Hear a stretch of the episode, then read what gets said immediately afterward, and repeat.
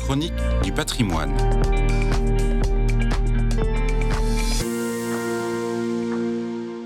Marielle Fontani, vous êtes chargée de mission culture à l'œuvre d'Orient. Aujourd'hui, vous nous parlez du patrimoine en péril en Ukraine, faute de la guerre bien sûr qui a débuté il y a presque deux ans et qui a détruit de nombreux sites. On vous écoute. Pour accomplir sa mission de soutien aux chrétiens d'Orient, l'œuvre d'Orient travaille au quotidien dans des pays en situation difficile, parfois même en guerre. Le soutien à la préservation du patrimoine des chrétiens d'Orient y est mis à rude épreuve. En Ukraine, une guerre intense a débuté le 24 février 2022, il y a presque deux ans. En deux ans, le patrimoine religieux ukrainien a été la cible de nombreuses attaques. Selon l'UNESCO, 333 sites ont été endommagés depuis le 24 février 2022, dont 125 édifices religieux. La majorité se situe autour de la ligne de front, à l'est, au nord et au sud du pays. À Luhansk, une quinzaine de lieux de culte ont été touchés.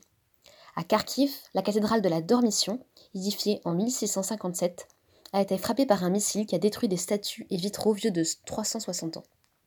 Mais également dans la ville d'Odessa, la cathédrale de la Transfiguration a été touchée le 23 juillet 2023 par une frappe russe.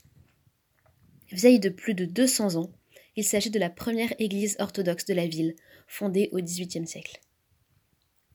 L'UNESCO a pour mission de protéger les biens culturels en cas de conflit armé. Elle a choisi d'inscrire plusieurs sites patrimoniaux ukrainiens sur la liste du patrimoine mondial en péril. En janvier 2023 d'abord, le centre historique d'Odessa a été inscrit. Puis en septembre, ce sont les sites de Kiev et de Lviv qui sont inscrits. Plus précisément à Kiev, la cathédrale Sainte-Sophie, et l'ensemble des bâtiments monastiques et la lore de Kiev-Pechersk. À Lviv, c'est tout l'ensemble historique de la vieille ville médiévale qui est classé, où l'on retrouve la trace des communautés ethniques distinctes qui y vivaient, qui est un signe de son histoire riche et mouvementée. Ces sites sont confrontés au risque d'attaque directe, mais ils sont aussi vulnérables aux ondes de choc produites par les bombardements sur les deux villes. Après bientôt deux années de guerre, l'Ukraine se débat afin de sauver son patrimoine et sa culture. Merci beaucoup Marielle Fontani pour votre chronique. Euh, je le rappelle, vous êtes chargée de mission culture à l'œuvre d'Orient. Très belle journée à vous.